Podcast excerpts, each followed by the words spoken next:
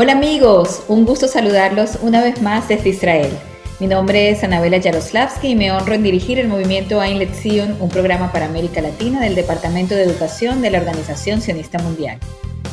Aquí estamos con el proyecto nuestro de podcast, una serie de podcasts educativos que estaremos transmitiendo con regularidad para compartir valiosos recursos que permitirán el enriquecimiento personal y profesional de nuestras comunidades educativas, en línea con el manifiesto del movimiento Ein Lezion. Este proyecto de podcast tiene tres pilares con los que construimos su programación, en los que incluimos temas relacionados con judaísmo, israelicionismo y en general del tema educativo.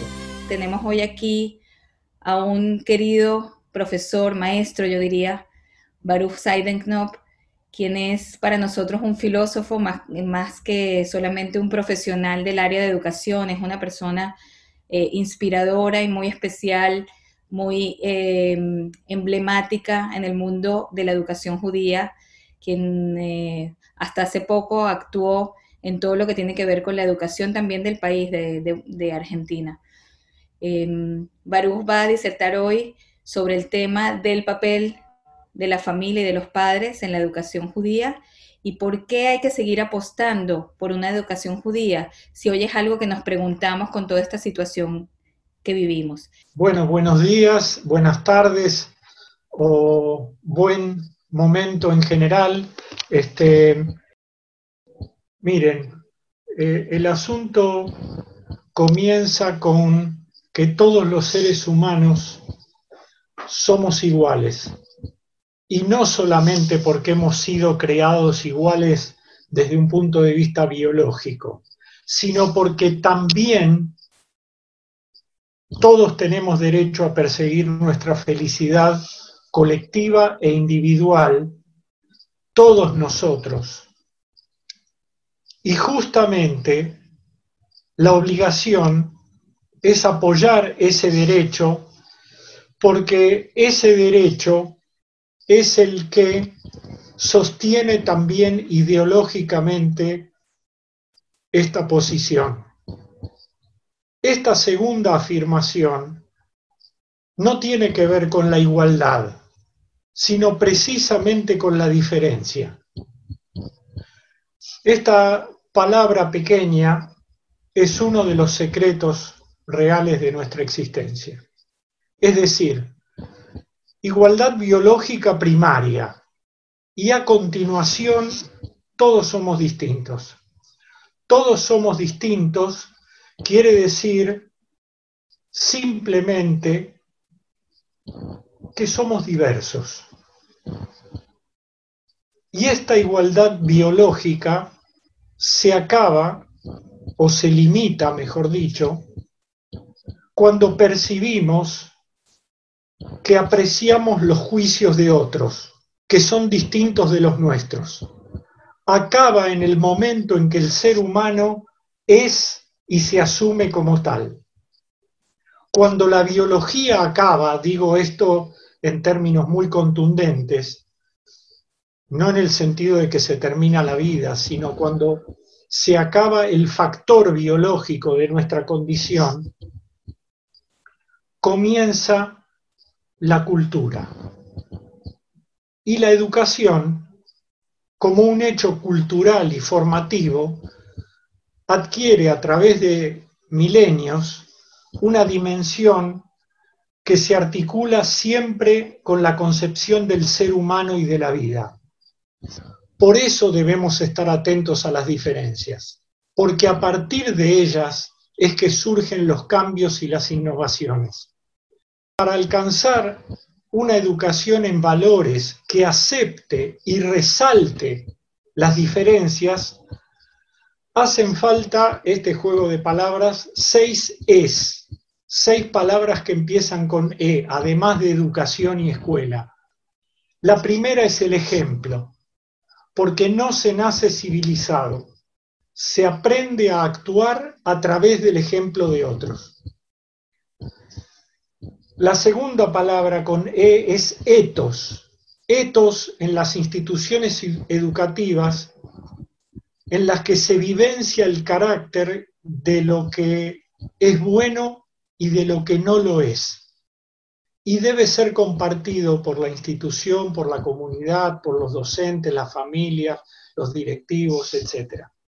La tercera palabra es explicación, porque se deben enseñar las reglas que juegan en el concepto de diversidad y ser consecuentes con las respuestas y con las acciones relacionadas con esas explicaciones. La tercera palabra que empieza con E en realidad es una dupla, emoción, empatía. Asociar nuestras respuestas a la emoción. Apelar a la afectividad. Otra palabra, experiencias. Experiencias quiere decir acerca de las acciones que marcan las diferencias y generan acciones éticas. Dar oportunidades a las familias, a los alumnos, a los docentes, a los participantes conjuntos de ese, proceso educativo, de realizar acciones morales que expresen esa cooperación, ese respeto y esa solidaridad. Por último, de las seis palabras, excelencia, pero no asociada a un alto desempeño académico. Y no me refiero a contenidos judaicos o a contenidos generales, me refiero a excelencia en el sentido que iré desarrollando en algunos puntos de esta exposición. La educación judía no es un insumo en el sentido de un activo económico. La educación judía no es una inversión para obtener un rédito, un retorno. Y los judíos, fuera de Israel, en este caso, somos en nuestros países minorías, pero minorías activas muy activas y tenemos una autoconciencia positiva acerca del valor de la educación. Analicemos algunos numeritos. Los niños nacidos en el año 2008 están en estos tiempos terminando sus estudios básicos o primarios completarán su ciclo escolar obligatorio en el año 2025 o 2026. Probablemente muchos de ellos se graduarán en una carrera terciaria o universitaria hacia, digamos, el año 2032. Trabajarán con la perspectiva que tenemos hoy del mundo de las profesiones o del trabajo, más o menos hasta el año 2075.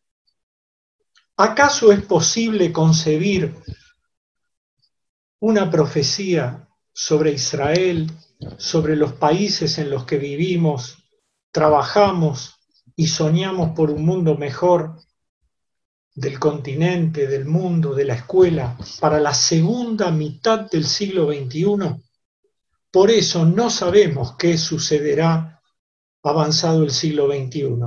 No sabemos quiénes son los niños que crecen y se educan ahora entre nosotros y que llegado el día, por obra de su talento, de su imaginación creadora, producirán vuelcos sorprendentes en la sociedad. Por eso es tan importante la enorme significación de la educación judía en nuestros tiempos, en los que esta pandemia planetaria es como una especie de catalizador que exige decisiones más rápidas, más responsables, pues los procesos de todo orden se aceleran y se nos vienen de frente. El futuro no es algo de lo que vamos en pos, que perseguimos. Se nos viene de frente a una velocidad asombrosa. En estos tiempos de aceleración de procesos y cambios vertiginosos, mientras nuestras escuelas judías, por doquier, siguen brindando educación de calidad y son como un faro, un punto de referencia, de pertenencia estable, que sostiene capacidades, habilidades, hábitos para desempeñarnos, no solo en un mundo que es cambiante, sino que también es impredecible.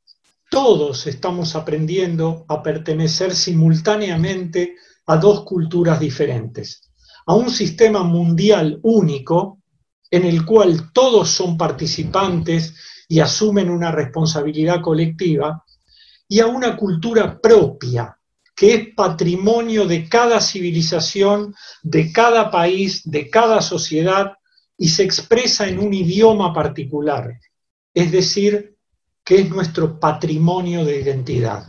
Me voy a centrar un poco más ordenadamente en cuatro campos posibles. Esos cuatro campos posibles son la continuidad cognitiva, es decir, nuestro conocimiento del mundo y las reglas o leyes que suceden, la comprensión de procesos, de sucesos y obtención de conclusiones lógicas, de causa y consecuencia. Si pasa esto, entonces esta será la consecuencia. Y la capacidad de analizar racionalmente y por lo tanto conservar rutinas o rituales cotidianos esa es la capacidad de entender y explicar la realidad. La otra continuidad es la del funcionamiento y la función que tenemos. Las funciones que nosotros desempeñamos en nuestras vidas, ya sea porque somos niños, padres, parejas, profesionales, funciones que nos exhiben con cierta solidez, con cierta competencia, es decir, capacidad. Esta es la capacidad de cumplir una función y también las consignas u objetivos que le son propias. Otra continuidad que se pone en discusión en épocas de crisis es la continuidad social e interpersonal. Las tramas sociales a las que pertenecemos o de las que formamos parte, no quiero usar la palabra redes porque se asocia a las redes sociales, a todo ese tipo de, manejos de, de estos tiempos. Me refiero a las tramas, a los tejidos de los que formamos parte, que son la familia, el trabajo, el lugar de residencia, los amigos, la posición política o ideológica, colegas de profesión o actividades o incluso hobbies. Y es esa capacidad de estar relacionados con las bases de datos a las que nosotros pertenecemos, es decir, con toda la información que se cruza por esas múltiples relaciones sociales e interpersonales. Otra continuidad que se pone en juego es la continuidad histórica personal, que incluye nuestras creencias en relación con nosotros mismos, nuestras familias, nuestra comunidad, nuestro pueblo, los valores, las posiciones, la autoimagen, la famosa pregunta ¿quién soy? Los talentos, la salud física, la sensación o percepción del carácter que tenemos. También la sensación que tenemos de ser quienes dominamos lo que nos sucede. O de ser quienes somos arrastrados por los hechos que nos acontecen. En general, estas percepciones se mantienen durante mucho tiempo y consolidan la percepción del individuo. En tiempos de crisis, esas sensaciones de continuidad se vuelven borrosas, se vuelven menos palpables, tenemos menos conciencia de que podemos apelar a esas concepciones de nuestra continuidad para saber quiénes somos y dónde estamos parados el judaísmo moderno a nivel individual fue vivido como una crisis de identidad que oponía la tradición a la modernidad, lealtad a los lazos primarios y al conjunto de la sociedad, es decir, esas contradicciones. Querer ser igual y querer ser diferente, estar adentro y mantener una visión de quien está afuera, lanzarse hacia el mundo exterior y mantener los lazos grupales. Creo que en mayor o menor medida todos nos vemos reflejados en estas tensiones. Ahora bien, la importancia del Estado de Israel para la concepción de la identidad judía contemporánea es central la importancia del Estado de Israel, porque es la culminación de esos logros científicos, filosóficos, judeos-sionistas que respalda, fortalece y enriquece nuestra identidad. Las huellas más importantes que el Estado de Israel ha dejado y siguen presentes en la vida judía contemporánea pueden resumirse, en primer lugar, en la transformación de la autoimagen del judío. No es poca cosa. Y en segundo lugar, en segundo lugar, nada menos que la recreación del idioma hebreo como nuevo lenguaje franco, así se llamaba, lengua franca del pueblo judío. Junto con el lenguaje, Israel, el Estado de Israel, renovó la vida artística, la música, la literatura, las prestigiosas universidades generaron y generan una colosal producción sobre el judaísmo en aspectos sociológicos, históricos, filosóficos, políticos. Sin embargo, el judío contemporáneo asienta su identidad, por un lado, en el sentimiento de pertenencia y lealtad a la comunidad y al Estado de Israel, y por otro lado, en su vivencia cotidiana, muchas veces se siente un individuo totalmente libre, sin trabas, para poder elegir sus opciones de acuerdo con su conciencia personal. En la práctica, las más de las veces, el judío moderno o posmoderno, si quieren, se acerca o se aferra a su judaísmo en contextos particulares, nacimientos, muertes, casamientos, bar o bat mitzvah, y en momentos especiales de la trayectoria personal, que pueden ser enfermedades o crisis existenciales de cualquier índole. El judaísmo, en cierta forma, y perdónenme la expresión, pasó a ser un supermercado cultural existencial, al que se entra y del que se sale según las necesidades circunstanciales, eligiendo en la estantería los productos que nos son más adecuados según el momento que nos toca vivir. Digo esto con todo respeto y consideración. Así el judaísmo es como un poco modular. Modular significa que uno tiene la posibilidad de elegir y combinar los distintos componentes que hagan de sí más o menos alguien más o menos cercano a lo judío, a Israel, a la educación judía. El judaísmo entonces aparece como una de las posibilidades. Una de las posibilidades. Por esto surgen nuevos interrogantes todo el tiempo con respecto a la educación judía. ya sea formal o de cualquiera otra de las variantes que tienen los sistemas educativos. Siempre digo esto con una mirada articuladora. Voy a hacer una pequeña alusión a la idea de articulación.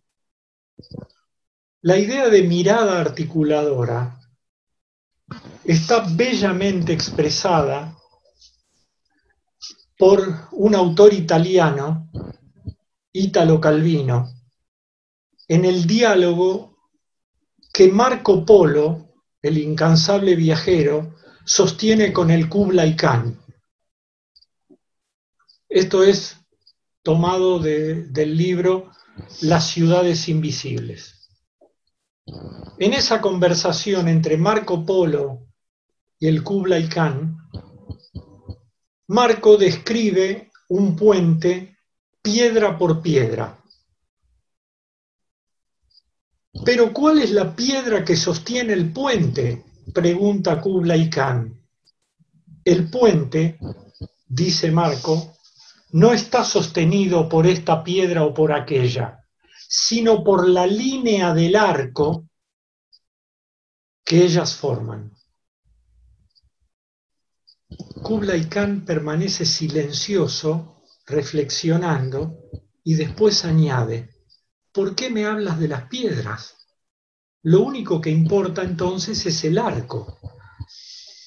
Polo responde, sin piedras no hay arco. Y las piedras que sostienen el arco, que a su vez sostiene el puente a través del cual atravesamos, sorteamos las cimas y los hondos valles de nuestras vidas son todos y cada uno de los componentes de nuestra identidad judía. Son todos y cada uno de los hitos educativos, vivenciales, festivos y conmemorativos, alegres y no tanto, que elegimos una y otra vez, conscientes de nuestra continuidad histórica, personal, familiar y comunitaria. Si nuestras familias, nuestros alumnos, legítimamente buscan otros horizontes, entonces el puente entre las generaciones judías se interrumpe y se corta la continuidad de toda nuestra herencia y legado clásico. Es decir, que lo clásico es intemporal, casi eterno. quiero enfatizar que para la tradición judía es más importante en momentos difíciles preservar la verdad y la paz. Y la diversidad respetuosa de opiniones que son distintas entre unos y otros, anhela siempre la paz. Pero estamos aquí no solo en este Zoom, en esta tarea, en este compromiso comunitario, porque decidimos portar la antorcha. Decidimos portar la antorcha quiere decir que nos estamos haciendo cargo de la transmisión, de cruzar ese puente que está construido sobre cada una de las piedras que jalonan la estructura que sostiene nuestra identidad. Según nuestra tradición, en el mundo hay tres coronas. La corona del conocimiento, que es del estudio, de la ley, simbolizada por la Torá. La corona del liderazgo espiritual, que son los profetas, los sacerdotes.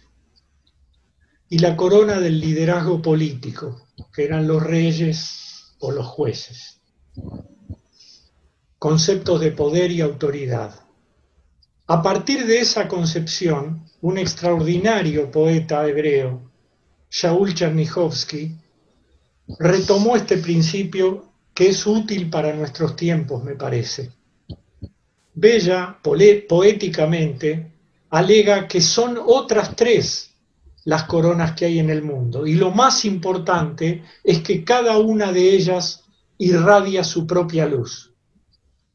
Y dice, en una traducción libre mía, tres coronas hay en el mundo, y cada una de ellas irradia su propia luz. La corona del heroísmo o de la valentía, la corona de la Torá y la corona de la belleza el esplendor. Y se refiere a la belleza y al esplendor no solo en el sentido estético, a la manera de la filosofía griega, sino algo más amplio, más profundo. Se refiere a la sabiduría.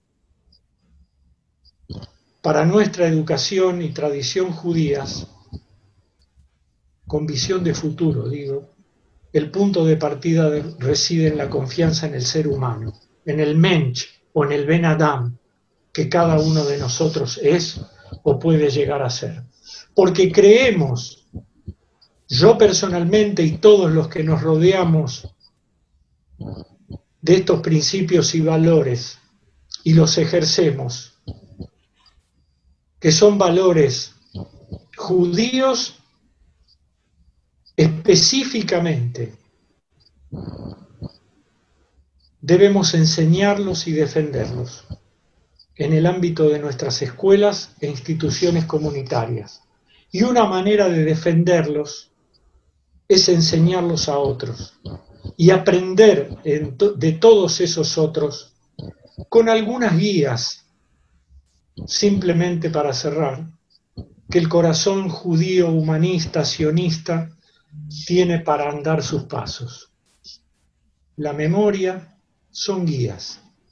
La verdad, el pudor, la modestia, la consecuencia, la honestidad, el respeto por uno mismo y por el prójimo, el altruismo, la compasión, el buen humor y por supuesto el amor.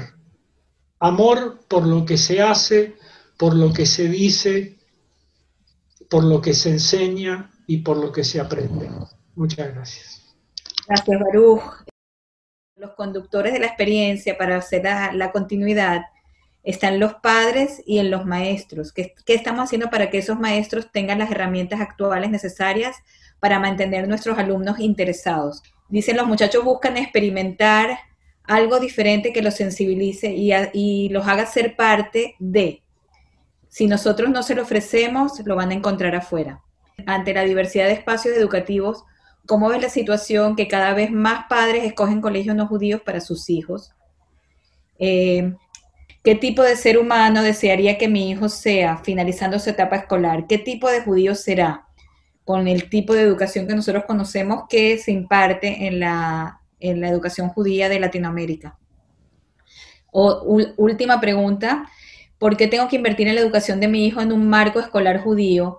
La educación no formal tiene la misma fuerza que la educación formal y si esta puede compensar en caso de que se optara por enviar al chico a un colegio no judío, podría ser eh, sustituida la educación formal por la no formal. ¿Cuáles serían los logros de la educación formal que podemos nosotros decir a los padres eh, que vale la pena invertir en la educación judía en un momento como este, sobre todo donde hay montones de ofertas en todas partes, por, por, todos los medios, y los padres empiezan a preguntarse cosas.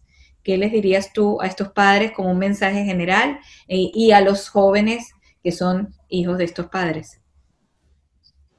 Hace muchos años en Israel, cuando estaba empezando la eh, cuestión de la fuerza aérea en el ejército, y se requería eh, de personas muy capaces para desempeñarse como pilotos, había una expresión eh, que decía Hatovim Latais, los mejores, los buenos a la aviación.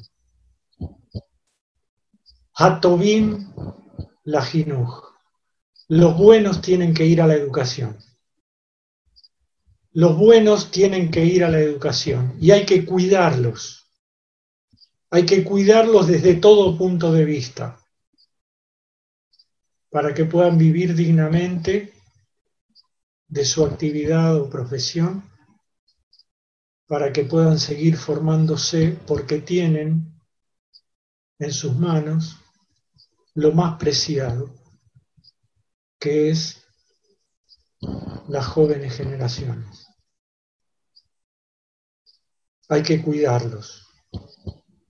Y hay padres que eligen colegios no judíos o familias que eligen colegios no judíos por mil y una razones, desde cuestiones personales hasta cuestiones relacionadas con regímenes de ayuda económica, hasta cuestiones de búsqueda de prestigio en otras instituciones que tienen nombres generalmente asociados a instituciones internacionales o colegios de así denominado prestigio académico. No hay ninguna prueba de que los resultados sean diferentes en uno u otro sentido, porque la educación judía, como insinué en la disertación, no es un insumo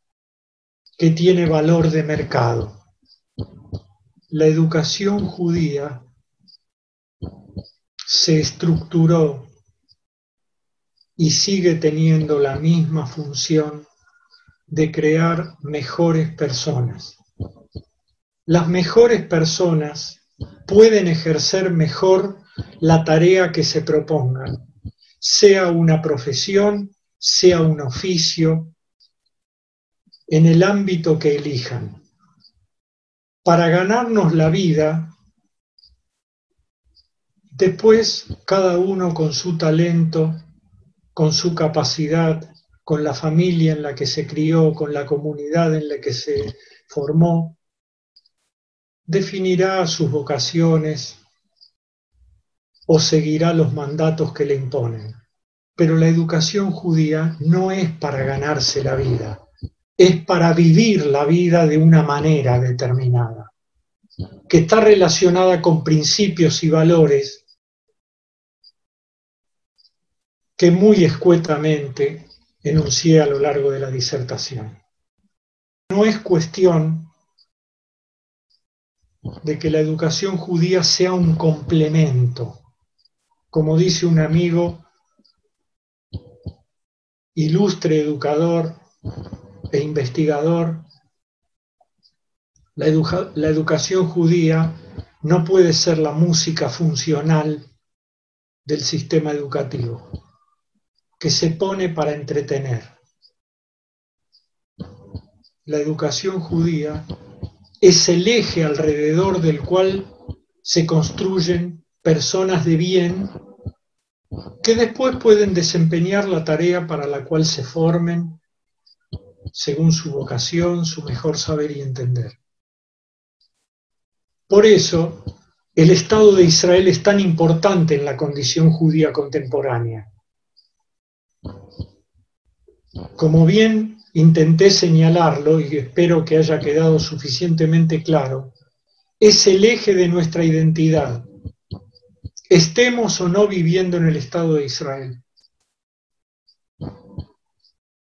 Es el eje de nuestra identidad, porque cambió la percepción del judío de sí mismo y en el mundo, y porque renovó y sigue renovando no solo la lengua, toda la cultura judía, que es capaz de sobrevivir y no solo sobrevivir, vivir con alegría, con dignidad, con satisfacción, en pleno siglo XXI y más allá, aun cuando no sepamos qué van a hacer nuestros hijos o nuestros nietos en el año 2075. No se sabía cómo iba a ser el judaísmo después de la expulsión de los judíos de España. No se sabía cómo iba a ser el judaísmo después de la destrucción del templo de Jerusalén por los romanos. Pero hoy, en pleno siglo XXI y desde mediados del siglo XX tenemos el Estado de Israel, que es el referente máximo de nuestra condición judía contemporánea. Por eso queremos, o por lo menos yo, hablo con un plural este, presuntuoso, que nuestros hijos y nuestros nietos sean judíos dignos de sí mismos, dignos de la herencia que reciben de nosotros y capaces de legar a sus propios hijos después, a sus propios nietos después, principios y valores que atraviesan toda la historia de la humanidad. Eh, te agradecemos mucho por este momento tan profundo que nos pone también en perspectiva de por qué seguir y nos da más seguridad de que, lo que el camino en el que estamos, todos los que estamos en la educación judía es el correcto para ser mejores personas, para tener una vida eh, dentro de lo que debe ser un mundo más justo. Gracias a todos por estas importantes contribuciones. Nos despedimos en esta oportunidad para seguirnos escuchando muy pronto. Hay voces para inspirar. Hay.